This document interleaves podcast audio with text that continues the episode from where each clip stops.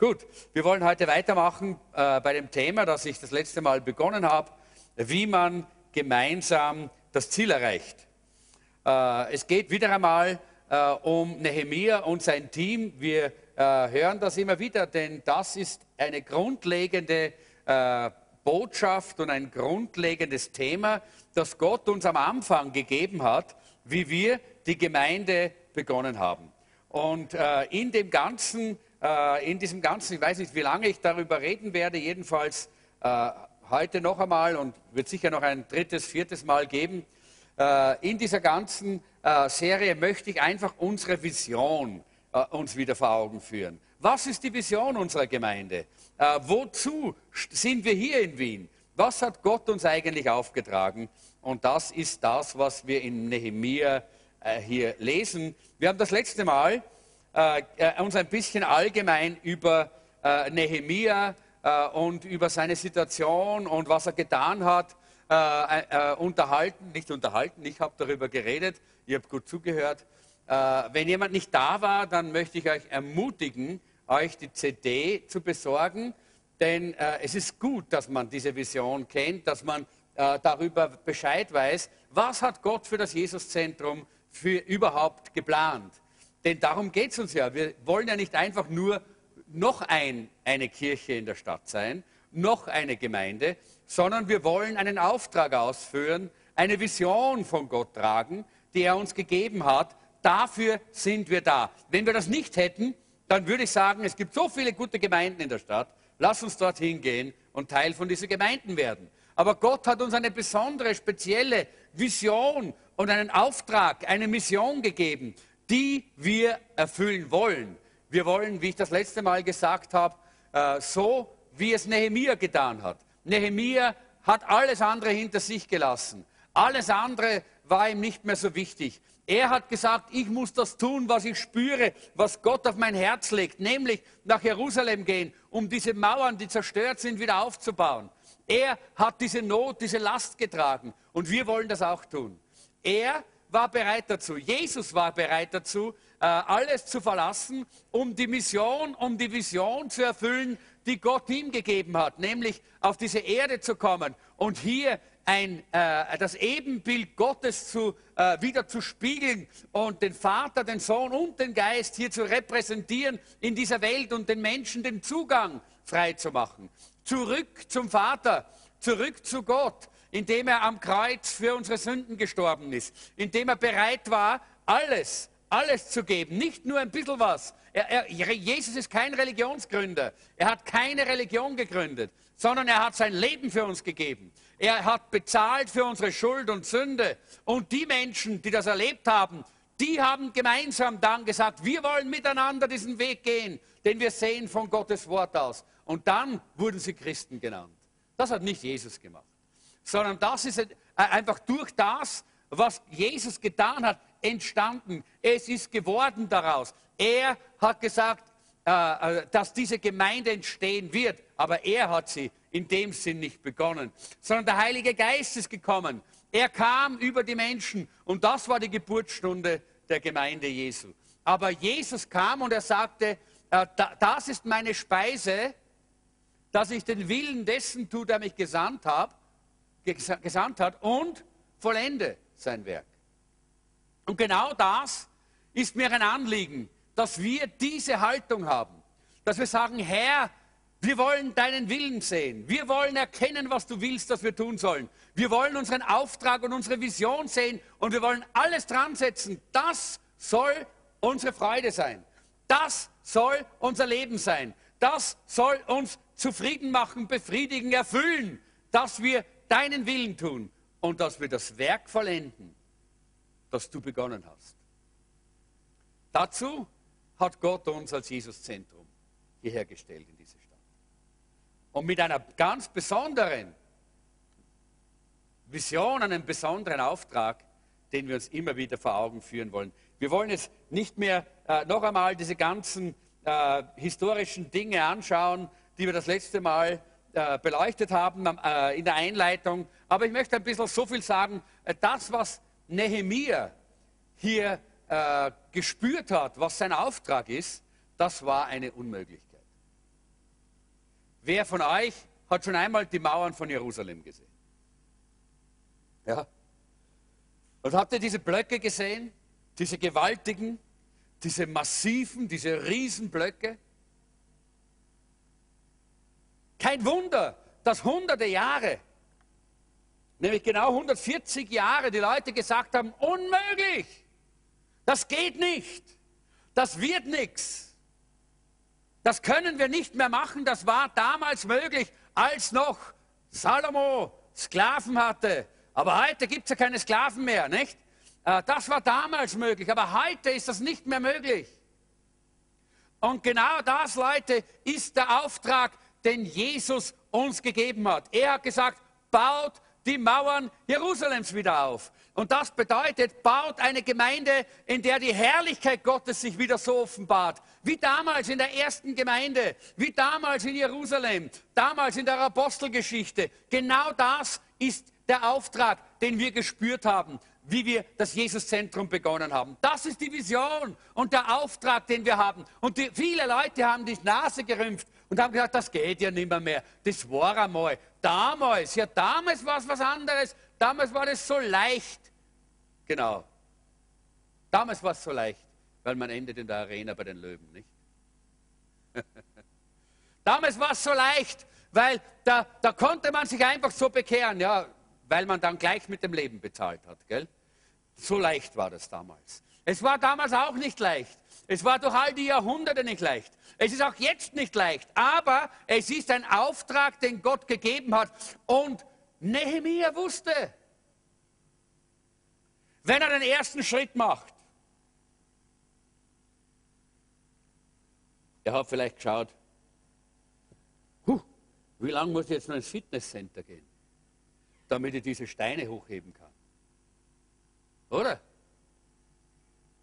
Und dann hat er sich gedacht, meine Güte, 700 Jahre Fitnesscenter, damit ich einen Stein heben kann. Das sind Tonnensteine, ja? Tonnensteine sind es, ja? wenn man die gesehen hat. Und er wusste, wann er dorthin kommt, dort hat er keine, ne, keine solchen begeisterten Mitarbeiter, die sagen, bah, wie, wir machen das alle. Er wusste, es ist unmöglich. Da sind lauter Leute mit einem langen Gesicht, die sagen, äh, schon wieder arbeiten, Wäh, schon wieder was tun, Wäh, schon wieder was. Genau das. Ja? So viel Arbeit, so viel Touren, so viel Zeit, so viel Einsatz. Genau das hat, er, hat ihn erwartet dort.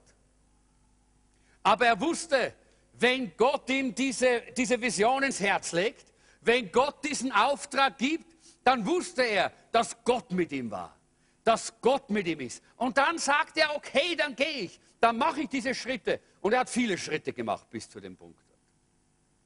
Allein die Schritte von Babylon, oder was Susa? Susa war es, ja. Von Susa bis nach Jerusalem. Bah, viele Schritte. Und jedes Mal hat er sich wieder gedacht, werde ich das schaffen? Werden wir das schaffen? Wird es gehen? Wird es möglich sein? Und da ist er mit seinen Leuten da unterwegs gewesen, die der König ihm mitgegeben hat. Und da hat er gedacht, wird es möglich sein? Wird es gehen? Wird es gehen? Wird es gehen? Wird es möglich sein? Und er hat hundertmal gedacht, nein, dreh um. Ja. Und genau so geht es uns auch, ihr Lieben, in der Gemeinde Jesu. Es ist nicht leicht, die, das zu tun, was Gott uns gesagt hat, diese Vision umzusetzen, eine Gemeinde zu sein, in der die Herrlichkeit Gottes sich offenbart, weil einfach die Situation so ist. Unser Fleisch ist träge. Jesus hat selber mal gesagt, der Geist ist willig, aber das Fleisch ist schwach. Und das sehen wir, da, die Jünger sind eingeschlafen, mitten in der schwierigsten Situation, weggeschlafen. Ja? Äh, und immer wieder finden wir das, immer wieder finden wir diese Situation, dass es unmöglich ist, eine lebendige Gemeinde zu bauen, in der die Herrlichkeit Gottes sich offenbart. Es gibt viel zu viel materielle Güter, es geht uns viel zu gut, wir haben keine Verfolgung, wir haben keinen Druck, wir haben so viele tolle Sachen. Und dann sagt man, wie soll da die Herrlichkeit Gottes auch noch kommen? Ja?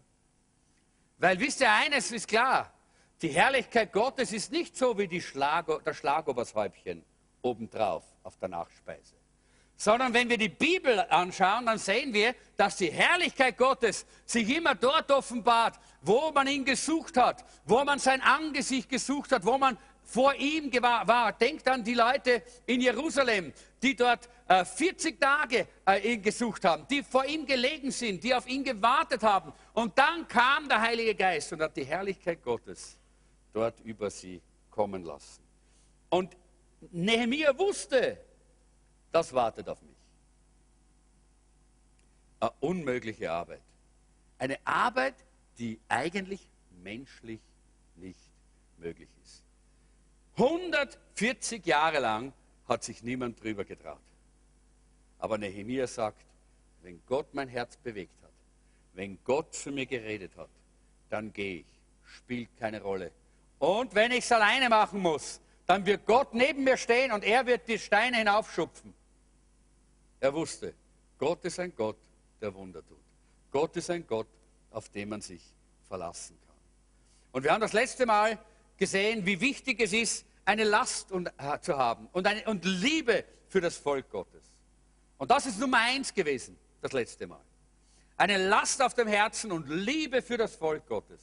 Wenn man das nicht hat, dann wird man wahrscheinlich in dieser Arbeit nicht mitmachen können. Weil man wird es nicht schaffen. Es wird zu viel sein, es wird alles zu viel sein und zu schwierig und werden, man, wird es nicht, man wird nicht dabei sein. Aber Nehemiah hatte diese Liebe zum Volk Gottes. Und er hatte diese Last auf seinem Herzen. Und das letzte Mal haben wir gebetet dafür, dass Gott uns das schenkt, dass Gott uns das gibt. Und ich hoffe, dass viele von euch das auch empfangen haben und bekommen haben und erlebt haben, wie diese Last, diese Liebe für das Volk Gottes und diese Last für die Gemeinde Jesu auf euch gekommen ist und ihr wieder neu diesen Glauben habt. Jawohl, Gott wird es tun. Wenn er es begonnen hat, wird er es vollenden. Das steht in der Bibel. Er, der das gute Werk begonnen hat, wird es auch vollenden. Und genauso sehe ich das auch für uns als Gemeinde. Er hat was begonnen vor zwölf Jahren, ist es, glaube ich, oder 13 Jahren. Vielleicht 13 Jahre ist es her. Vor zwölf Jahren haben wir die ersten äh, die ersten regelmäßigen Sonntagsgottesdienste gehabt. Äh, und, äh, und da hat Gott was begonnen. Er hat es begonnen, nicht wir. Er hat es begonnen. Und deshalb wird er es auch vollenden, nicht wir. Und das ist sehr wichtig. Wir haben gesehen das letzte Mal, dass es Vision braucht und zielbewusstes Planen. Und Nehemiah hatte diese Vision von Gott und dann hat er sich hingesetzt und hat gesagt, ich muss da einen Plan machen. Und so ist er ist er diese ganze weite Reise gereist und dann gleich am, am selben Abend oder am nächsten Abend hat er sich gleich mal ein Tier, ein, ein Reittier ausgeborgt und hat sich diese Mauern von Jerusalem angeschaut. Und hat sich angeschaut, wo alles kaputt ist und wie alles kaputt ist.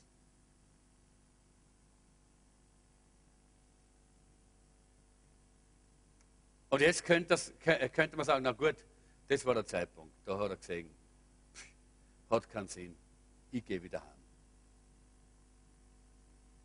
Nein, er hat sich angeschaut und die Vision in seinem Herzen wurde umgewandelt in einen Plan. Und er hat einen Plan entwickelt, wie man diese Mauern aufbauen kann. Und sein Herz war klar, was da zu tun ist. Schritt Nummer eins, die Ältesten, die Leiter, äh, die da waren, dafür zu begeistern, ihnen zu zeigen, was, äh, äh, was Gott tun möchte, ihnen den Plan und den Willen Gottes aufzuzeigen. Das war Schritt Nummer eins. Schritt Nummer zwei war dann auch die ganze Bevölkerung zu begeistern, die Menschen zu begeistern. Das war Schritt Nummer zwei. Und Schritt Nummer vier war, den Menschen ganz klar zu zeigen und zu sagen, was ihre Aufgabe ist. Ihnen die Aufgaben zu zeigen, die sie haben und sie in diese Aufgaben zu führen und in diesen Aufgaben zu führen. Er hat einen Plan. Genauso wie Gott uns einen Plan gegeben hat. Ja, das ist ein Plan, jetzt habe ich es nicht vor mir. Ich hätte sogar auf meinem Notebook, aber jetzt müssen wir das nicht mehr aktivieren. Wir haben diesen äh, äh, ich werde das in den, in, den, in den nächsten Monatsprogramm hineindrucken, wir haben diesen Weg des geistlichen Wachstums, den Gott uns gezeigt hat, dem wir jeden Einzelnen führen, der in unsere Gemeinde hineinkommt. Das war der Plan Gottes für unsere Gemeinde, diesen Weg mit, den, äh, mit jedem Einzelnen zu gehen. Und dann haben wir dazwischen verschiedenste äh, Möglichkeiten erlebt in diesen Jahren, wie man das machen kann. Einige waren okay und einige waren gut und einige waren weniger gut. Und das wird immer so sein. Es wird manchmal Wege geben, die sind okay, die sind klasse. Und manchmal wird es Wege geben, die nicht so super sind. Und dann geht man halt wieder äh, ins Gebet und sagt, Herr, das ist nicht so super, komm, hilf uns, dass wir den richtigen Weg finden. Und Gott hat uns immer wieder auf den richtigen Weg geführt. Wir waren nie auf Abwägen. Aber man hat, wir haben verschiedene Wege gemerkt, die wir gehen konnten und die alle auch zu diesem Ziel führen. Und wir haben immer wieder gebetet, Herr, zeig uns den besten Weg. Gib uns den besten Weg. Wir wollen sehen, wie diese Vision in Erfüllung geht. Und das hat auch Nehemiah gemacht. Und wir sehen das hier in diesem Kapitel 1 und 2. Und dann sehen wir, dass auch, äh, auch noch ein Plan dazugehört hat. Der Plan, wie man mit den Feinden umgeht. Der Plan, wie man mit denen umgeht, die dagegen sind, die dagegen arbeiten, die nichts anderes tun, als immer zu stören daneben, äh, und daneben zu gehen und immer wieder und immer wieder. Nur warum? Weil sie wollten nicht, dass jetzt plötzlich die Herrlichkeit Gottes hier im Zentrum steht. Dass der Gott Israels im Zentrum dieser Gegend steht. Sie wollten im Zentrum sein. Der Sambalat, er wollte es sein. Der Tobias, sie, er wollte mit im Zentrum sein. Er wollte groß sein. Die Samariter wollten groß sein, die nicht einen klaren Weg gegangen sind. Eh, sie wollten groß sein. Und wir wissen das. Auch wir haben solche Feinde. Und wir werden gleich dann drauf kommen, Sie kommen von innen und von außen. Oder von außen und von innen. Und darüber, äh, darüber müssen wir uns auch im Klaren sein. Und deshalb äh, wollen wir heute jetzt in, in, äh, in äh, Kapitel 3 hineingehen. Denn wir sehen hier im Kapitel 3, wie sie anfangen zu bauen. Sie haben äh, im Kapitel, äh, Kapitel 1, da sagen sie, auf, kommt, auf, lasst uns die Mauern bauen. So begeistert sind sie. Und ich kann euch eines sagen, wenn ich zurückschaue in die Jahre, die ersten Jahre vom Jesuszentrum. Da war eine Begeisterung. Auf, komm, lass uns bauen. Das war immer unsere, äh, unsere Haltung. Und viele haben begeistert, überall die Hand angelegt und mitgearbeitet, mitgemacht. Und so war es auch damals hier bei Jeremia. Und sie haben angefangen zu bauen. Und in Vers 20 heißt es, da antwortete ich in, in Kapitel 2, Vers 20, schlagt Jeremia, äh, Nehemia auf. Wenn ihr eure Bibel mit habt, Nehemia 20, Nehemia 2, Vers 20. Da heißt es, da antwortete ich ihnen, der Gott des Himmels wird es uns gelingen lassen. Denn wir, seine Knechte, haben uns aufgemacht und bauen wieder auf. Für euch gibt es keinen Anteil, kein Anrecht noch Gedenken an Jerusalem. Das war eine klare Absage an die Gottlosen. Das war eine klare Absage an diejenigen, die Gottes Reich und Gottes Werk nur für sich selber und zu ihrer eigenen äh, Befriedigung und für ihren eigenen Ruhm mitbauen hätten wollen. Denn die haben ja gesagt, wir, wir wollen mitmachen. Komm, lass uns doch mitmachen. Das haben Ballard und der Tobias am Anfang. Lass uns doch mitmachen. Und Nehemiah hat gesagt, kommt nicht in Frage. Ihr habt keinen Teil daran, weil ihr nicht die Herrlichkeit Gottes im Auge habt.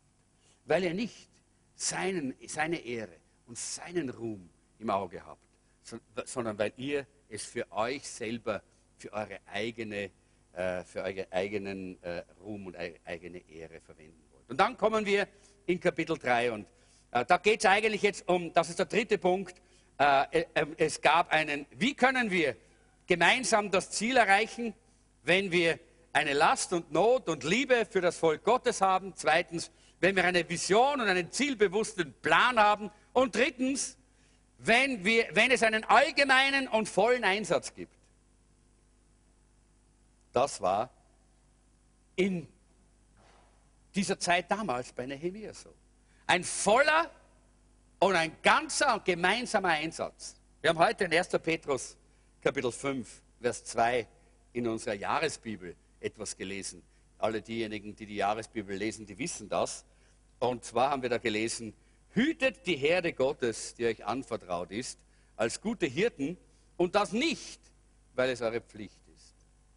Ich habe das extra aus dieser Übersetzung genommen, die wir immer lesen. Das ist die, die, die ältere Hoffnung für alle, nicht die neueste Revidierung, weil die hat ein bisschen was ausgelassen hier. Noch einmal, hütet die Herde Gottes, die euch anvertraut ist, als gute Hirten und das nicht, weil es eure Pflicht ist, sondern freiwillig und gern. Das erwartet Gott. Das heißt, hütet sie gern, nicht widerwillig, sondern wie Gott es will. Es geht dabei auch nicht ums Geld verdienen, sondern darum, dass ihr mit Lust und Liebe Gott dient. Ist das schön? Es geht dabei nicht ums Geld verdienen. Es gibt immer wieder Leute, die gerne Gott dienen, wenn sie was verdienen dabei. Wenn sie irgendwo ah, was kriegen dafür. Ja, klarerweise. Äh, die Bibel sagt ja, man soll dem Ochsen, der trischt, nicht das Maul verbinden. Das bedeutet, und es heißt auch, jeder, der dient, soll auch aus diesem Dienst auch, auch äh, etwas soll ihm zufließen. Das ist ganz klar. Aber unser Herz darf nicht darauf stehen. Es darf nicht so sein, dass wir nur dann mitarbeiten, wenn wir was bekommen.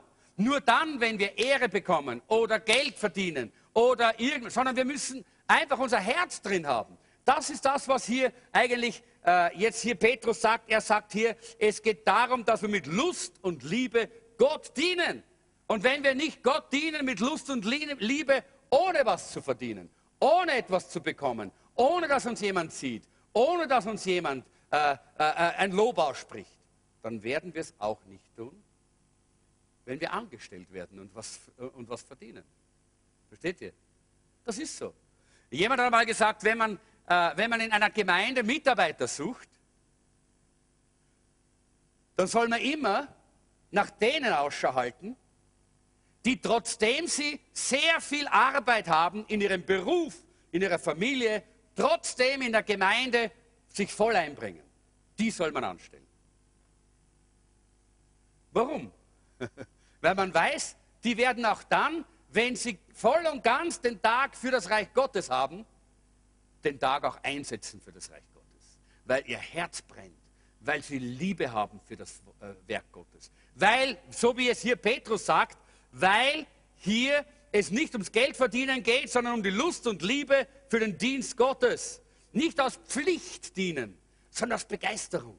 Leute, das kann ich euch sagen. Ja? Das, mir geht es auch so. Manchmal sagen die Leute, warum hast du, gehst du nicht schon in Pension?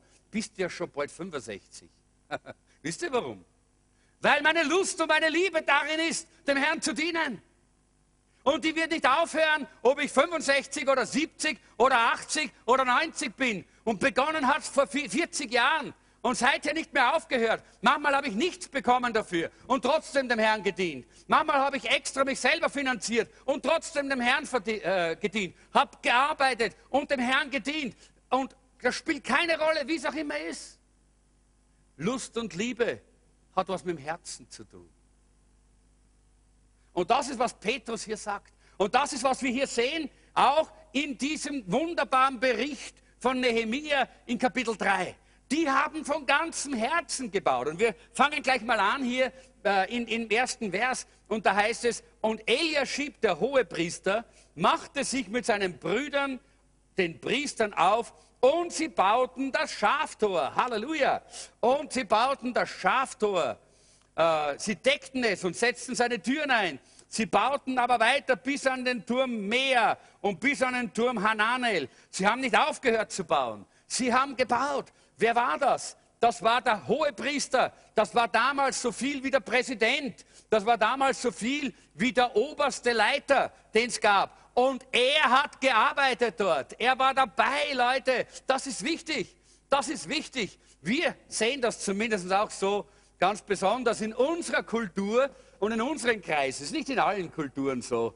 Äh, ich weiß, wenn ich manchmal hier hereinkomme äh, äh, und ich habe meinen eigenen meinen Koffer da und das sind unsere lieben lieben Geschwister äh, von Afrika da, dann laufen sie schon und nehmen meinen Koffer, weil sie meinen, ich als Pastor sollte ja keinen Koffer tragen. Aber ich sage euch eines, was immer ich tue, ich tue es von ganzem Herzen. Wir haben gerade erst wieder geputzt hier letzten Sonntag. Das ist herrlich. Wisst ihr, es ist wunderbar zu putzen für, für den Herrn und, äh, und, und einfach dem Herrn Ehre zu geben durch Putzen. Ja? Äh, ich bin mir nicht so gut und der hohe Priester war sich nicht so gut, dort Steine zu klopfen und wahrscheinlich auch ordentlich die Ärmel aufzukrempeln und hochzustemmen. Die, diese, ich weiß gar nicht, wie die die hochgebracht haben, diese Steine. Das war ein Wunder. Ja? Wahrscheinlich haben sie schon dann irgendwas, auch die haben ja Pläne gehabt und die haben sich ja da auch irgendwas überlegt, aber sie haben das geschafft. Aber er hat gebaut. Er hat gebaut und er war der Erste. Und da sehen wir, wie wichtig es ist, dass die Leiter vorangehen. Das ist der Grund, warum ich auch vorangehe. Nicht, weil ich muss, auch nicht als Pflicht, sondern weil es meine Begeisterung ist. Ich möchte voller Begeisterung vorangehen in allen Bereichen. Und ich möchte, dass ihr diese Begeisterung seht und kennt und dass diese Begeisterung überspringt auf euch. Damit auch ihr seht, es ist herrlich, dem Herrn zu dienen. Es ist fantastisch, mit dem Herrn äh, äh, etwas zu wagen und etwas zu tun. Ganz gleich, was es ist. Ob es Staubsaugen ist oder die Toiletten putzen oder, äh, oder unten den Boden zu wischen oder was auch immer es ist. Oder ob es Predigen ist, zwischendrin auch einmal ein bisschen. Oder ein, ein Monatsprogramm zu erstellen äh, am Computer oder vielleicht die, die, die Webseite abzugraden oder hier zu versuchen, im, äh, im, im Büro die Computer und die Drucker für die Mitarbeiter äh, zu aktivieren. Spielt keine Rolle. Alles ist zur Ehre Gottes. Ich gehöre Gott. Und alles, was ich tue, tue ich zur Ehre Gottes. Und wisst ihr was? Alles, was ich tue, tue ich von ganzem Herzen. Und ich möchte diese Begeisterung hineinlegen, weil es für Jesus ist. Und er hat auch alles getan aus Begeisterung. Er hat auch alles getan aus Begeisterung. Leute, ich sage euch das. Ich glaube nicht, dass Jesus sich zu gut war, um die Betten zu machen. Ich glaube nicht, dass Jesus sich zu gut war, um auch mal in der Küche einmal was abzuspülen. Ich glaube nicht, dass Jesus sich zu gut war. All diese Dinge zu tun, die damals auch in einem Team, die waren ja zumindest 13, ne? Jesus und die zwölf, da waren dann natürlich auch noch ein paar, ein paar, andere, die dann mitgelaufen sind, fast 70 waren das, nicht, die immer wieder dabei waren, aber oft waren sie zu, zu 13. Und da mussten auch diese Dinge laufen. Und ich sehe nirgendwo, dass Jesus immer nur den anderen Befehle gegeben hat. Du waschst jetzt ab und du machst jetzt die Betten und du tust jetzt das. Ich bin sicher, dass, es, dass sie miteinander geteilt haben. Aber Jesus ist vorangegangen bis dorthin, dass er sich hingekniet hat und er hat ihnen die Füße gewaschen. Warum hat er das? Das war doch, das war keine religiöse Sache, Leute. Wisst ihr das? Es war schlichte, einfache, praktische Handlung.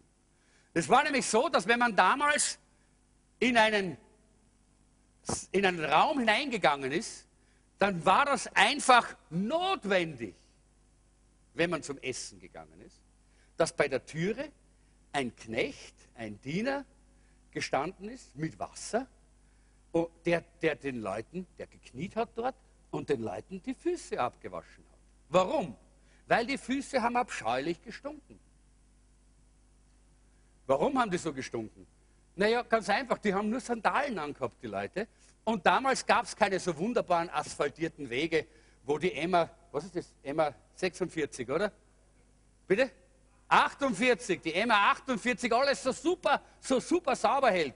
So wie in Wien. Das hat es ja nicht gegeben damals, ja. Sondern da ist überall der Eselsmist herumgelegen, der Pferdemist herumgelegen, der Kuhmist herumgelegen. Da ist alles auf dem Boden gewesen. Ja, und dann nur dazu hat es ja nicht so wie heute die Wassertoilette gegeben. Alles ist dort herum, auf den, auf den Straßen herum gewesen. Und da sind die durchgegangen mit den Sandalen. Ne? Noch dazu haben sie manchmal vielleicht sogar Schweißfüße gehabt, weil es ja heiß dort, nicht? Äh, kommt ja auch vor, dass man Schweißfüße haben kann. Und dann war das notwendig. Warum war das notwendig? Weil die Leute sind ja nicht so brav gesessen mit den Füßen am Boden, so wie ihr sitzt beim Tisch, sondern die sind gelegen. Ja? Und der Fuß vom einen war bei der Nase vom anderen der da drüben gelegen ist. Ja? Okay? Und deshalb mussten die gewaschen werden, diese Füße. Ja? Sonst war das Essen nicht so, so, gut. So hat der Magen nicht angeschlagen fürs Essen, ne? sondern für was anderes. Und Jesus war ganz praktisch. diejenigen, die er ausgeschickt hat, um das Ganze zu organisieren, die haben das vergessen. Die haben ihren, ihren Job nicht gut getan. Und wie sie dort hineinkommen in den Saal, dann schaut Jesus und da ist keiner. Da ist niemand, da steht was Wasser und da, hängen, da hängt das, da hängt das äh, Handtuch das, äh, zum Abtrocknen, aber da ist, kein, da ist kein, kein Diener, nichts. Und dann stehen sie da so herum und keiner von den Jüngern macht eine, eine, eine Anstalt, dass er das jetzt tut. Jeder war sich zu gut. Jeder hat sich gedacht, ich, ich, ich, hey, jeder war sich zu gut. Ich bin doch ein Jünger Jesu, ich bin doch ein Nachfolger. Ich bin doch, ich bin ein Fischer, habe hab einen, hab einen kleinen Betrieb, hey. bin ein Geschäftsmann, ich bin, doch, ich bin ein Finanzbeamter. Mein wie soll jetzt der Füße waschen? Ja? Jeder war sich zu gut. Nur einer nicht. Der Herr der Herren, der König der Könige, dem alles untertan ist. Er fällt auf seine Knie. Er nimmt das Wasser und er wäscht ihnen die Füße. Stellt euch vor, die Nase so nahe beim Gestank. Aber Jesus hat, hat, hat damit gezeigt, ich bin mir nicht so gut. Ich bin mir nicht so gut. Und Jesus hat damit gezeigt, dass Dienen etwas ganz Normales ist im Reich Gottes. Etwas, was dazugehört und etwas, was Begeisterung gibt. Und wenn wir nachher lesen, wie Jesus Gemeinschaft hat mit den Jüngern, dann sehen wir, wie Jesus tief begeistert ist von, diesen, von dieser schönen Gemeinschaft, die er hat mit seinen Jüngern. Warum? Weil er innerlich satt war. Weil er schon wieder erlebt hat, dass er voll gegessen war in seiner Seele.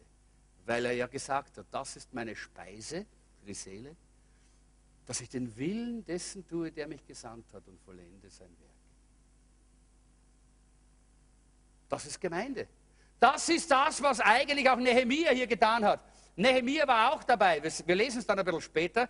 Ich weiß nicht, ob wir das ganze Kapitel 3 kommen. Aber hier sehen wir gleich im ersten Vers den Hohepriester. Das bedeutet, dass hier ein, eine, auch eine, ein, äh, ein Vorbild gesetzt wird. Und Gott hat das deshalb so gemacht, dass das hier gleich im ersten Vers gezeigt wird, weil es wichtig ist für uns. Wenn du Leiter sein möchtest in irgendeinem Bereich, dann musst du aller Diener sein. Das hat Jesus schon gesagt. Wer der Größte sein möchte im Himmelreich, der muss aller Diener sein. Und genau so ist es.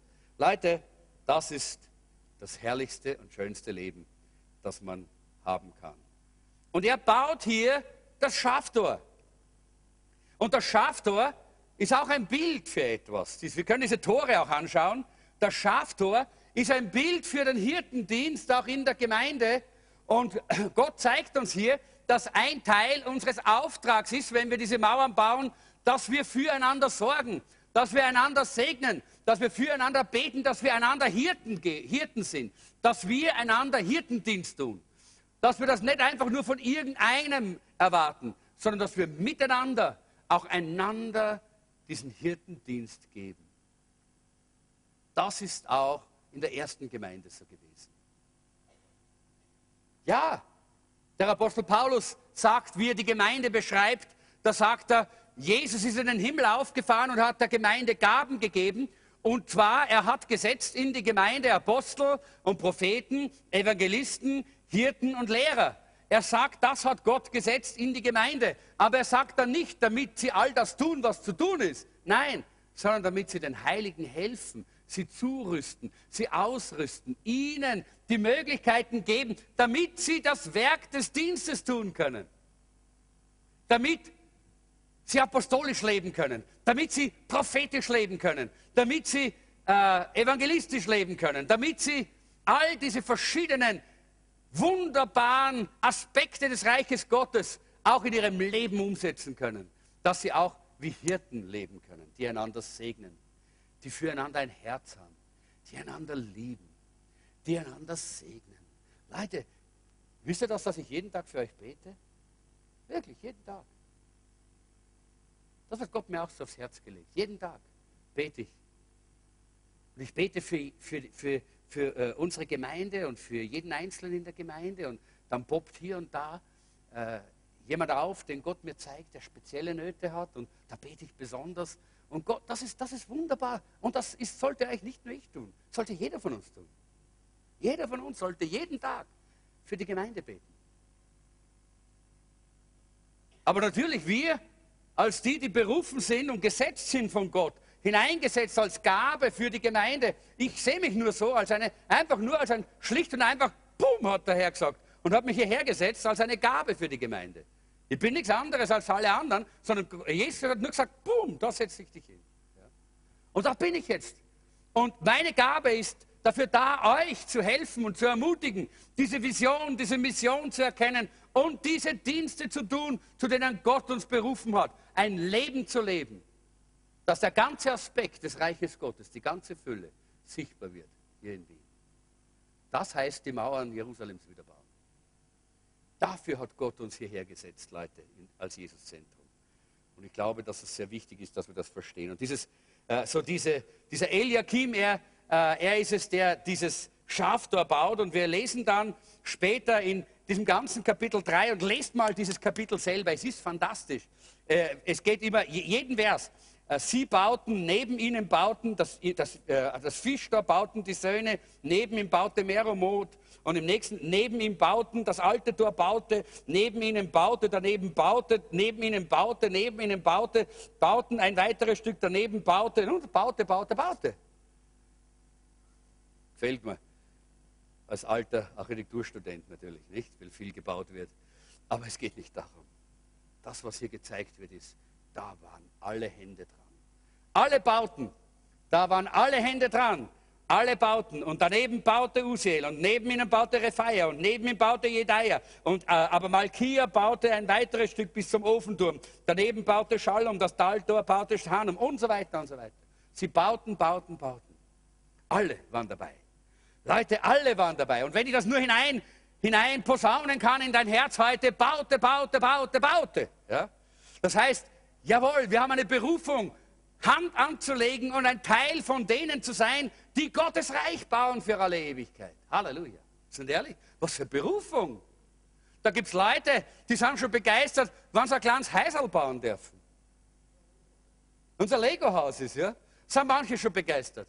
Aber wir können das Haus Gottes bauen, das Reich Gottes, das in alle Ewigkeit bleibt. Halleluja. Ist das nicht herrlich? Hey, Gebt einmal dem Herrn einen Applaus.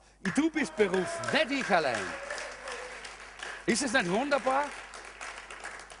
Das ist doch wunderbar, dass wir diese Berufung haben, oder? Ist doch herrlich, dass Gott uns dieses Vorrecht gibt, dabei zu sein. Das ist so fantastisch. Und wir sehen hier, dass alle verschiedenen Klassen hier äh, mitgearbeitet haben. Es gibt hier die Goldschmiede in Vers 8 und in Vers 31 und 12 und den Sohn des Salbenmischers und einen Obersten und seine Tochter, äh, seine Töchter, Priester gibt es und Männer des Jordankreises, heißt es in Vers 22, die Krämer, das heißt, die Geschäftsleute waren sie auch nicht zu fein. Alle waren dabei. Alle waren bereit. Neben ihren Berufsgeschäften. Denn das alltägliche Leben im, in der Stadt musste ja auch laufen, oder? Weil stellt euch vor, wenn der Bäcker gesagt hat, jetzt tue ich bauen, das brauche ich nicht mehr dann wären alle hungrig gewesen. Oder? Oder wenn äh, plötzlich äh, die, äh, die, die Bauern gesagt hätten, jetzt, jetzt, jetzt lassen wir alles liegen und stehen, jetzt, jetzt, jetzt besorgen wir die Felder nicht mehr, dann wären alle hungrig gewesen. Oder? Und so war es notwendig, dass jeder seine normalen Geschäfte gemacht hat und nebenbei noch hundertprozentigen Einsatz brachte. Hundertprozentiger Einsatz für die Mauer. Das war was, damals, was dieses Buch zeigt. Das ist, was Nehemiah uns zeigt. Und scheinbar ist das möglich. Sie haben nichts bekommen dafür. Kein, keinen Cent. Sie wurden nicht bezahlt. Sie haben das freiwillig gemacht, weil ihr Herz gebrannt hat. Weil ihr, ihr Herz voller Feuer und Lust und Liebe war, Gott zu dienen. Das war's. Und Leute, das ist, was ich heute in uns entfachen möchte.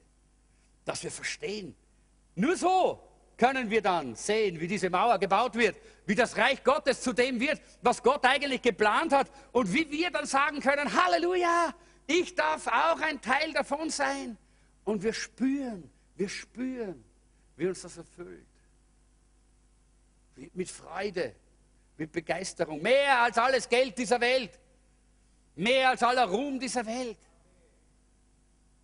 weil wir den Willen unseres Vaters getan haben. Es gab im Vers 5, lesen wir das, einige, die wollten nicht bauen. Das waren die Bürger von Tekoa, heißt es hier.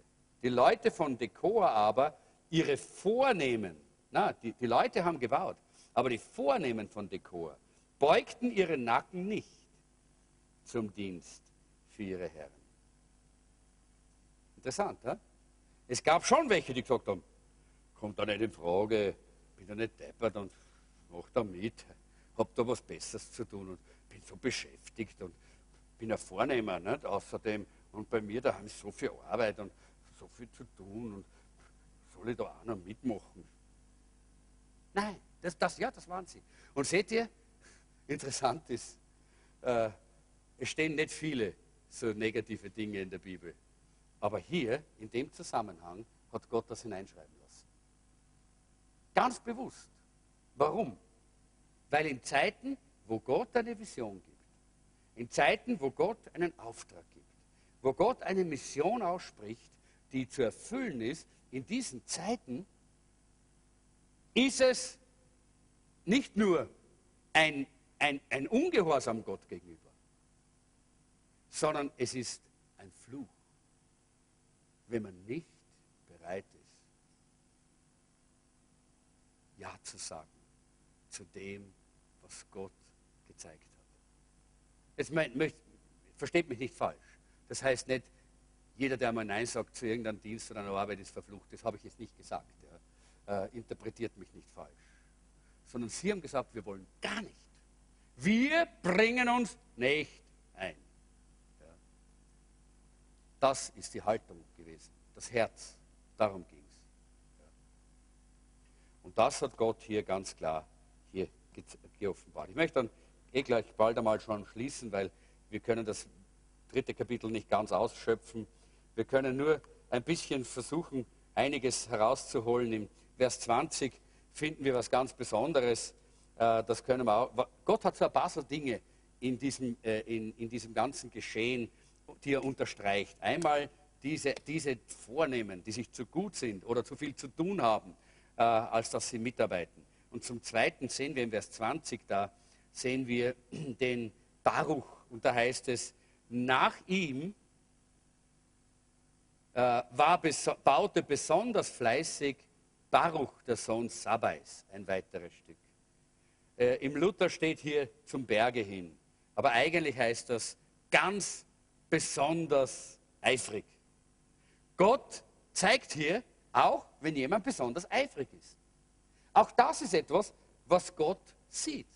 Manchmal meinen wir, Gott sieht das nicht. Ja, Gott sieht das. Gott sieht dich, wenn du eifrig bist im Reich Gottes. Gott sieht dich, wenn du bereit bist, äh, mehr zu tun, als was du müsstest.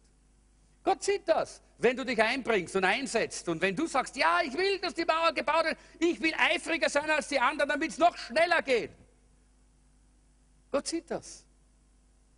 Und er wird das auch offenbaren, so wie es hier bei Baruch war.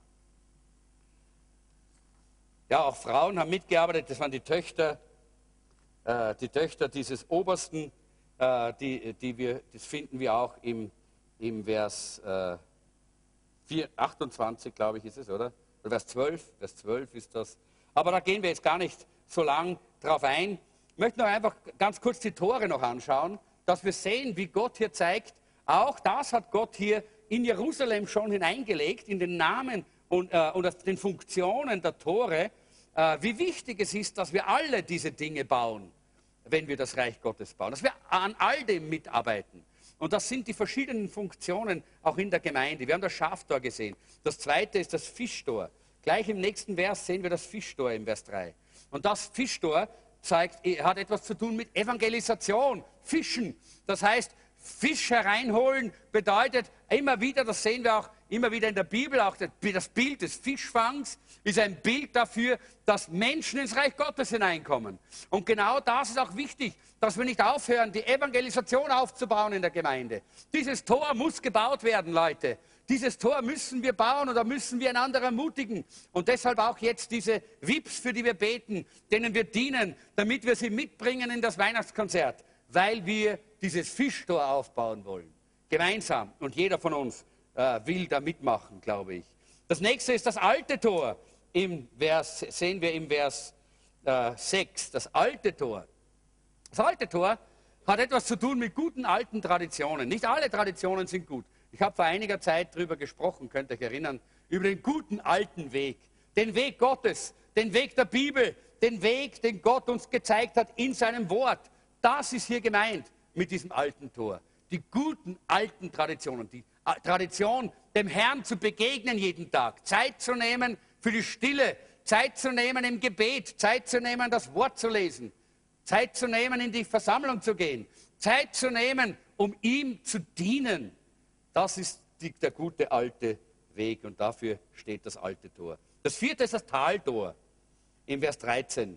Und Taltor, das, das war äh, äh, dieses Tor, wo man hinuntergegangen ist äh, ins, Tal, ins Kidron-Tal. Äh, und, äh, und das ist ziemlich, ziemlich weit hinunter dort. Da kann, geht man ziemlich weit hinunter.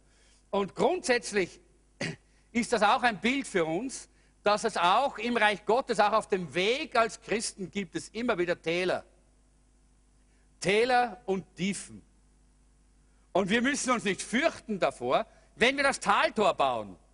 Weil das bedeutet, dass wir bei diesem Taltor einen Eingang haben wieder in die Herrlichkeit Gottes. Zurück hinein, auch wenn wir mal im Tal sind, wieder hinein in die Stadt Gottes, wieder hinein in seine Gegenwart. Dort stehen schon alle anderen und erwarten uns. Und da können wir schon wieder ermutigt werden, auch wenn wir mal im Tal sind.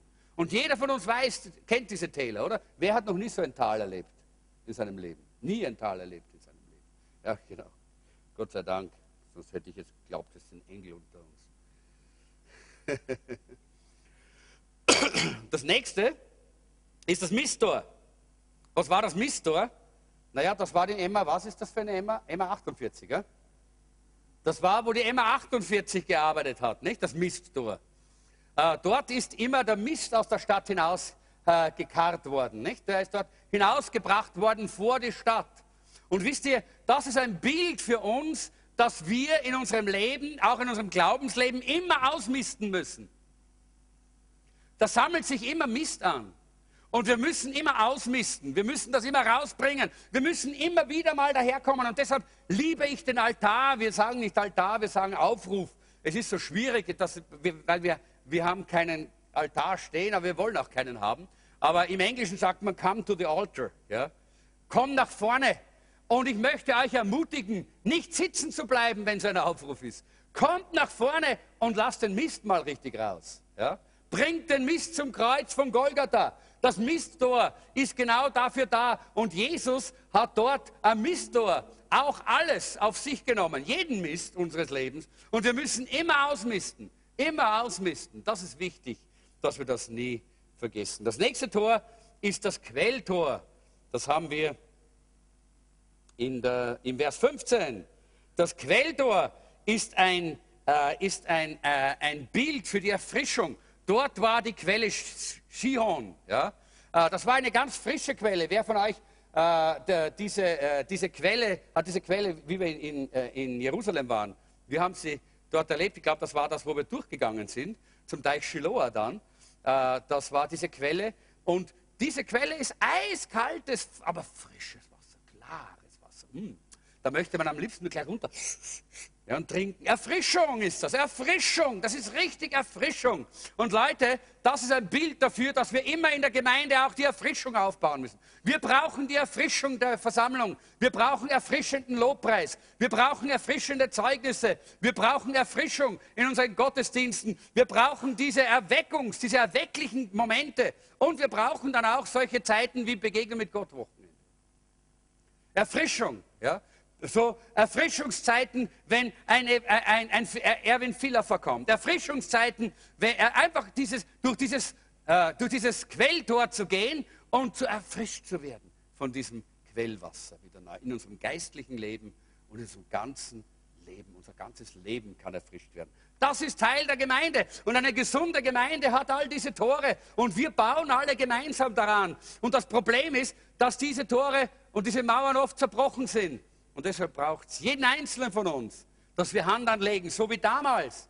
Alle gemeinsam. Jeder hat sein, sein Stück gebaut. Alle haben mitgearbeitet, um diese Mauern und diese Tore wieder aufzubauen. Das nächste, Vers 7 ist das Wassertor, äh, äh, nicht Vers 7, Vers, das Wassertor, wo haben wir das? Schauen wir gerade mal. Da ist es, Vers 20, 26.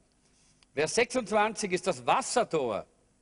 Äh, also zweimal Wasser, Quelle und Wasser. Und wir sehen hier, wie, was für eine wichtige Rolle der Heilige Geist spielt. Beim Wassertor denke ich an Johannes 7, Vers 37, wo Jesus sagt, kommt her zu mir alle, die ihr müsst, äh, nein, äh, wenn der dürstet, der komme zu mir und trinke, sagt Jesus dort. Wenn der dürstet, der komme zu mir und trinke.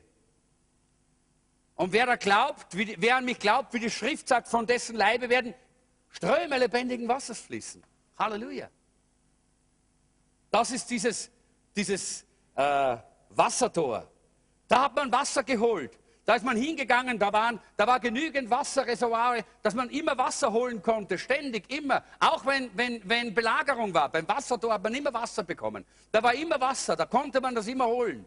Und das ist auch, was Gott uns, äh, äh für uns haben möchte. Es braucht immer Leute, die voll Heiligen Geistes sind in der Gemeinde, die überfließen, überströmen, wo wirklich dieser Strom von ihnen fließt, wo es bubbelt, wo es äh, tanzt und sprudelt und alles. Ja, das ist notwendig. Sag nicht, das sind die Verrückten. Nein, das sind die, die vom Wassertor sind. Die brauchen wir, Leute. Wir brauchen sie, damit wir Wasser trinken können. Und wir kommen und lassen uns wieder neu erfüllen vom Heiligen Geist. Und ich schließe mit den letzten zwei Toren. Das Rosttor. Was ist das Rosttor dann? Ganz klein auf dem Wassertor, das Rosttor. Das Rosttor, das waren die Pferde. Die Pferde sind dort, äh, die Stallungen, dort waren die Stallungen Salomos, äh, wo die Pferde gestanden sind beim Rosstor. Und, diese, äh, und das ist ein Bild für den Dienst. Diese Rosse, die Pferde, die haben gedient. Ja? Und das ist genauso wichtig. Wir müssen in, in, in der Gemeinde auch den Dienst aufbauen. Dienst muss immer da sein. Dienstbereitschaft muss immer. Die Rosse waren immer bereit. Kennt ihr Pferde? Pferde stehen nicht still. Äh, manchmal, wenn schlafen. Ja. Hab, äh, wir haben Freunde, de, in Schweden, bei denen wir jetzt gewohnt haben im Sommer. Und bei, äh, da schaut man hinaus vom Fenster auf so eine riesen, äh, riesen Wiese und da sind drei Pferde auf der Wiese ja, gewesen.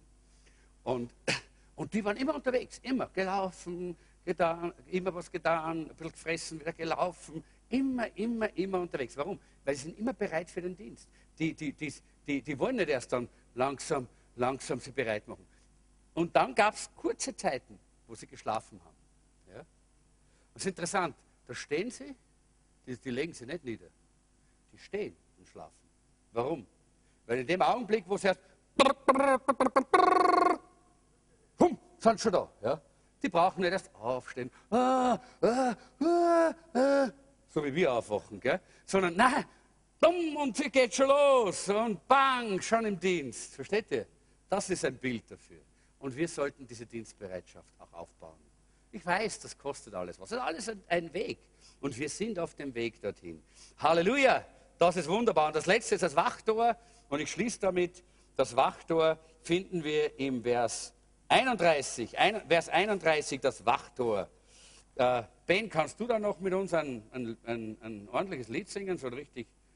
Äh, wenn es je in der Zeit war, das hast du das letzte Mal gemacht, das wäre super, wenn wir das noch hätten am Schluss. Ja. Äh, und da heißt es eben, das Wachtor äh, wurde auch gebaut und das ist ein Bild für, dafür, dass wir Wächter über der Gemeinde brauchen. Wir müssen Wächter sein. Das heißt, die Gemeinde ist immer von außen angegriffen. Es wollten immer diese Leute, die gottlos waren, aber die gedacht haben, man kann sich so hineinmischen. Die wollten immer hinein. Und wenn, wir, wenn ihr das Kapitel 3 lest, dann werdet ihr mich sehen, dass es, lest es genau, dass jeder, der ein, ein, der ein Tor ge, äh, gebaut hat und, ein, und, die, und die, äh, die, die, Türen eingesetzt hat und die Schlösser, der, der hat auch Schlösser eingesetzt. Nur einer nicht. Einer hat bei seiner Türe keine Schlösser eingesetzt. Und das war der, wenn ihr, wenn, wenn ihr dann das Buch weiterlest, ich habe ja äh, in, äh, in unserem Theologiestudium ein, eine Arbeit über Nehemia geschrieben äh, und darum habe ich das sehr gut äh, mit, studiert und mich damals beschäftigt damit. Äh, und da sehen wir, dieser, der, der, diese, die, der kein Schloss drauf gemacht hat auf die Türe, war der Freund von dem Tobias. der Freund von dem Gottlosen, der Freund von diesem Mann, der von draußen eigentlich rein wollte, nur um da drin zu stören, nur um da drinnen gegen das zu arbeiten, was dort in Jerusalem geschah, nämlich Ehre Gottes, Lobpreis des Herrn und die Herrlichkeit Gottes zu verkündigen und zu verbreiten. Und dieser Mann, der das gemacht hat, hat diesen Tobias im Tempel, jetzt hört mal, im Tempel, nicht nur in Jerusalem, sondern im Tempel ein kleines Zimmerlein aus, eingerichtet. So ein kleines Kammerl hat er eingerichtet für, äh, für, den, äh, für den Tobias, dass er dort sich, sich ein bisschen aufhalten kann, dass er da drinnen sein kann und dass alle meinen, dass alle anderen meinen, okay, der gehört auch dazu. Das ist auch einer. Und Leute, wir müssen Wächter sein. Wir müssen Wächter sein, denn viel zu viel zu oft ist es geschehen, auch in unserer Gemeinde, dass Leute hineinkommen ins Reich Gottes. Und da kann ich Geschichten von allen Gemeinden erzählen, die ich kenne. Und ich kenne viele Gemeinden. Denn in meinen 40 Jahren Dienst bin ich in vielen Gemeinden gewesen und habe gedient. Und habe viele Geschichten gehört, auch dort von den Pastoren und wie, was dort geschehen ist. Äh, immer wieder kommen Leute hinein, die zwar so was wollen und so, aber die nicht hundertprozentig bereit sind, diesen Dienst zu tun, diese Stellung, diese Haltung einzunehmen, diese Vision zu übernehmen, diesen Auftrag auch mitzutragen, den Gott hier gegeben hat, die Mauern Jerusalems wieder aufzubauen, damit die Herrlichkeit Gottes wieder offenbar wird, ihn zu ehren, dass er im Zentrum steht. Und solche sind, damals wollten sie hinein und sind hineingekommen und wir lesen, wie das immer wieder gestört hat. Lest weiter das Buch Nehemiah. Immer wieder haben sie versucht zu stören. Immer wieder. Und wir werden beim nächsten Mal davon ganz besonders hören, wie sie Druck ausgeübt haben, wie sie Angst äh, eingejagt haben, wie sie negativ geredet haben, wie sie alles mögliche Negative versprüht haben. Über Nehemia, über die Leiter. Das ist auch eine ganz übliche Taktik des Teufels, auch in der Gemeinde. Solche Leute hineinkommen zu lassen, die negativ reden über die Leiterschaft die negativ reden über das Reich Gottes, über die Gemeinde, die einfach nicht wirklich dazugehören. Und wir müssen lernen, dass wir auch dieses Wachtor aufbauen. Und dafür haben wir auch Leiterschaft in der Gemeinde. Und ich bin dankbar für solche Wächter, die bereit sind, auch im Gebet und in, äh, in, äh, in der Fürbitte äh, vor Gott zu stehen und sich diese Gabe der Geisterunterscheidung geben zu lassen, um zu erkennen, wie der Geist von Menschen ist. Das kann aber nur der Heilige Geist offenbaren. Ob jemand wirklich aufrichtig, ehrlich den Herrn und das Reich Gottes meint oder ob er nur sich selber meint und nur sich selber produzieren möchte. Leute, ich weiß nicht, ob das jetzt sehr hilfreich war, aber ich hoffe es. Ich hoffe, dass ihr damit verstanden habt, es geht darum, die Vision, die Gott uns gegeben hat, hier in dieser Stadt, festzuhalten, weiter dran zu bleiben und diese Vision zu verfolgen um jeden Preis, koste es, was es wolle, damit Gott verherrlicht wird, wenn eines Tages die Mauern Jerusalems zu sind. Bei Jeremia waren es 52 Tage. Was für ein Fest das dann war. Was für ein Fest das war, als diese Mauern geschlossen waren. Und Leute, wenn das geschieht, dass die Herrlichkeit Gottes sich hier so gewaltig und mächtig offenbart, wie wir es uns wünschen, wie wir uns danach sehnen, wie Gott es uns gezeigt hat, in der Vision, die er uns gegeben hat, dann werden wir feiern. Leute, dann werden wir feiern. Dann werden wir jubeln. Dann werden wir jauchzen. Und niemand und nichts kann uns aufhalten. Und die Welt wird sehen, dass es immer noch einen lebendigen Gott gibt. Dass Jesus Christus auferstanden ist von den Toten und dass er lebt. Und vielleicht ist jemand hier, der sagt, ich habe das zwar gehört und habe das vielleicht manchmal schon gehört und öfter schon gehört. Vielleicht kannst du das nur so untermalen. Aber ich habe das noch nie persönlich erlebt. Vielleicht bist du hier und du bist eigentlich auf der Suche. Auf der Suche nach der Antwort, wozu lebe ich? Hier ist die Antwort. Gott hat dich eigentlich geschaffen, dass du ein Teil seines Reiches bist, ein Glied an seinem Leib, dass du deinen Platz einnimmst beim Bau der Mauer und dass du die Hand anlegst, dort, wo dich hinberufen hat.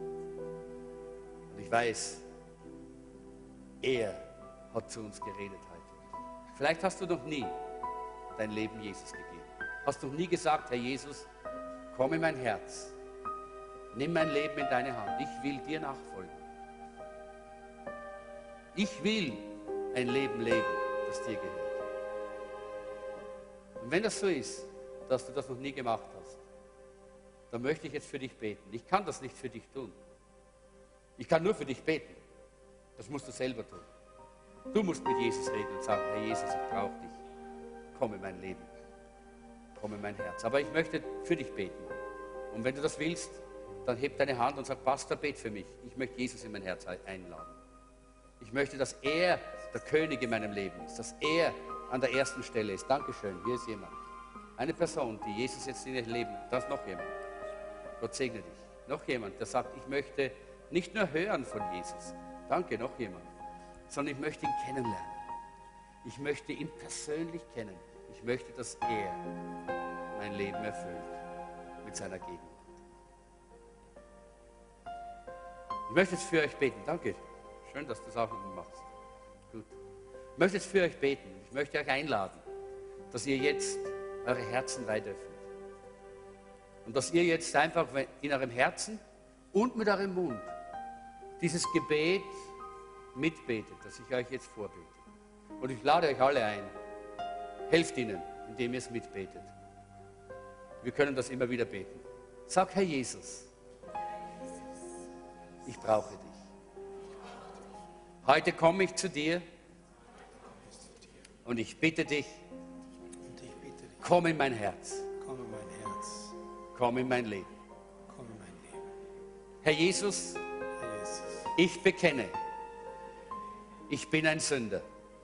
ich kenne, ich bin ein Sünder. Ich bitte dich, Ich bitte dich, reinige mich von meiner Sünde. reinige für meine Sünden. Wasch mich rein Wasch mich rein. durch dein Blut, das du für mich vergossen hast. Danke für das Kreuz. Danke für das Kreuz, an dem du mich erlöst hast. Herr Jesus, ich übergebe dir mein ganzes Leben. Herr Jesus, ich übergebe dir mein ganzes Leben. Alles, was ich bin, Alles, was ich, habe, alles, was ich habe. meine Pläne, meine Alle Wünsche, Pläne, meine Wünsche. alles gehört dir. Nimm es, Herr. Reinige es. Und gib mir das, was dir gefällt. Ich will deinen Willen tun. Ich will deinen Willen tun. Ich will deinen Weg gehen. Danke, Jesus. Du hast mich gehört. Amen. Amen.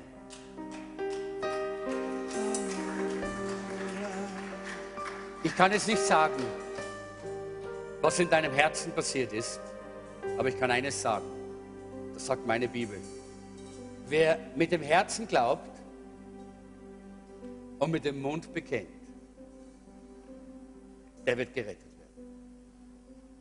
Wenn du von ganzem Herzen dieses Gebet gebetet hast, dann bist du gerettet und ein Kind Gottes. Und ich sage herzlich willkommen in der Familie Gottes. Ich möchte, dass wir alle gemeinsam aufstehen. Und darf ich die bitten, die jetzt äh, die Hand gehoben haben, kommt doch kurz nach vorne. Wir wollen euch gerne äh, ein kleines Geschenk geben. Ich hoffe, wir haben das hier. Äh, wir möchten euch gerne etwas mitgeben zum Lesen. Kommt doch nach vorne, kommt doch, kommt. Habt keine Angst, ich tue euch nichts. Kommt nach vorne. Wer übersetzt da? Weiß nicht, niemand? Kommt nach vorne. Ja, danke schön. Stellt euch hier vorne auf. Ja, danke. Äh, einige Leiter kommen auch bitte und helfen mit. Da braucht man natürlich jemanden, der die Sprache spricht. Vera, danke. Hm. Wenn du vielleicht sagst, ich möchte mich auch noch dazu stellen, weil ich eigentlich sagen muss, ich habe Jesus nicht in meinem Herzen oder ich bin mir nicht sicher, ob ich ihn habe, dann ist eine gefährliche Position. Stell dir vor, wenn heute dein Leben zu Ende geht und du hast Jesus nicht. Die Bibel sagt, wer den Sohn Gottes, wer den Sohn hat, der hat das Leben, den Sohn Gottes Jesus. Wer den Sohn nicht hat, der hat das Leben nicht. Es kommt nicht auf deine Kirchenzugehörigkeit an. Spielt keine Rolle, zu welcher Kirche du gehörst. Es kommt darauf an, ob Jesus in deinem Herzen ist. Wenn noch jemand da ist, der sagt, ich möchte mich dazu stellen, weil ich, spüre, ich brauche eine neue Begegnung mit Jesus. Ich habe ihn nicht in meinem Herzen. Oder ich bin mir nicht sicher. Dann komm noch, bevor wir beten. Okay?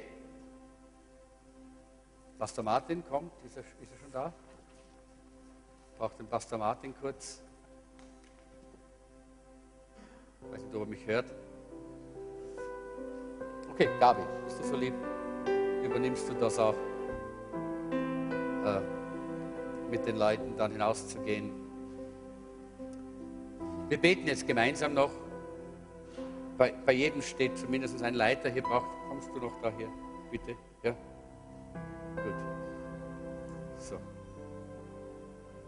Und äh, wir beten jetzt ganz kurz für euch.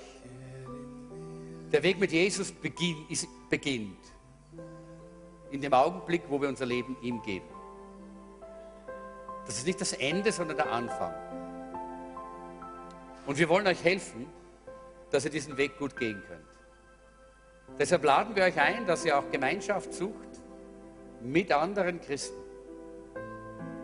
Und wir wollen äh, äh euch helfen, indem ihr äh, in, ein, äh, in eine Live-Gruppe kommt, eine kleine Gruppe, die sich in Häusern trifft, indem ihr in den Gottesdienst kommt. Und wir können beten gemeinsam, wir können euch unterstützen. Ja, Pastor Martin, komm auch mit dazu, hilf mit. Äh, und äh, wir werden jetzt miteinander kurz beten und dann äh, wir, wird Pastor Martin mit euch hinausgehen. Dort ist ein, ein, eine Ecke, ein Corner, der Besuchercorner. Und ihr bekommt da ein Sackerl mit einem Geschenk. Und dann habt ihr dort die Gelegenheit, noch einmal Fragen zu stellen. Oder vielleicht sagst du, ich brauche noch ein besonderes Gebet. Und ich weiß, ich habe dir versprochen, für Heilung zu beten. Und das möchte ich auch tun. Vielleicht ist da irgendwo ein Ölflascherl. Gibt es irgendwo ein Ölflascherl, dass jemand. Sonst bringt man meine, meine Handtasche. Das geht auch. Da habe ich eins drin. Äh, wollen für ihn, ich möchte für ihn dann beten, bevor sie hinausgehen. Und dann können andere kommen, die sagen, ich brauche Gebet für Heilung. Dankeschön. Danke.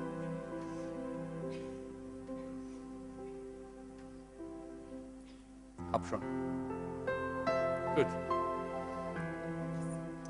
Lass uns erst miteinander beten, dann bete ich für, die, für Heilung für diesen lieben jetzt Bruder, der gerade sein Leben Jesus gegeben hat. Und dann, äh, und dann äh, dürft ihr hinausgehen. Herr Jesus, ich danke dir für all diese Lieben, die jetzt hier vorne stehen, die das erste Mal oder wieder einmal ihr Leben und ihr Herz dir völlig geweiht haben. Und Herr, ich danke dir, dass du dieses, diese, diese Entscheidung und diese Hingabe auch anerkennst und gerade jetzt, Herr, bitte ich dich, erfüll sie mit deinem Frieden. Erfüll sie mit deiner Freude. Erfüll sie jetzt im Namen Jesu. Erfüll sie jetzt mit deiner Freude und mit deinem Frieden. Erfüll sie jetzt, dich auch. Erfüll sie jetzt, Herr, mit deinem Leben, mit deinem göttlichen Leben, dass etwas Neues geschieht und etwas Neues beginnt. Das Alte ist vergangen, etwas ganz Neues hat begonnen. Halleluja, Halleluja. Wie heißt du? Stefan. Im Namen Jesu lege ich jetzt meine Hände auf den Stefan. Und Leute, streckt eure Hände aus. Der Stefan braucht wirklich Heilung. Er hat alle möglichen Krankheiten. Er kann es mir gar nicht, hat mir gar nicht alles gut in der Kürze vorher aufzählen können. Aber Gott weiß es, ohne dass er ihm aufzählt. Gott kennt das. Und wir wollen jetzt beten, dass der Herr ihn berührt und dass er von Kopf bis Fuß heil wird und gesund wird. Im Namen Jesu. Im Namen Jesu beten wir jetzt, dass äh, die Kraft Gottes durch den Stefan strömt. Wir sprechen Heilung in seinen Körper hinein und ich spreche, dass seine Psyche, seine Seele gesund wird, weil er sein Leben Jesus gegeben hat. Dass sein Körper geheilt wird, weil vom Geist aus Heilung strömt. Lass aus dem Geist neues Leben in ihn hineinströmen. Strö Leben, das heilt. Leben, das geheilt ist. Und ich spreche aus, dass sich die, äh, die äh, kranken äh, Teile des Körpers in die Ordnungen Gottes stellen. Im Namen Jesus, so wie Hesekiel zu den äh, toten Gebeinen gesprochen hat und sie sind zusammengekommen, so spreche ich jetzt zu diesen verschiedenen kranken, äh, kranken Teilen des Körpers von Stefan, verschwindet aus seinem Körper und werdet heil in den Ordnungen Gottes. Krankheiten verschwindet und werdet heil im Namen Jesu. Im Namen Jesu. Danke, Herr, dass deine Kraft am Wirken ist und Stefan gesund wird. Im Namen Jesu.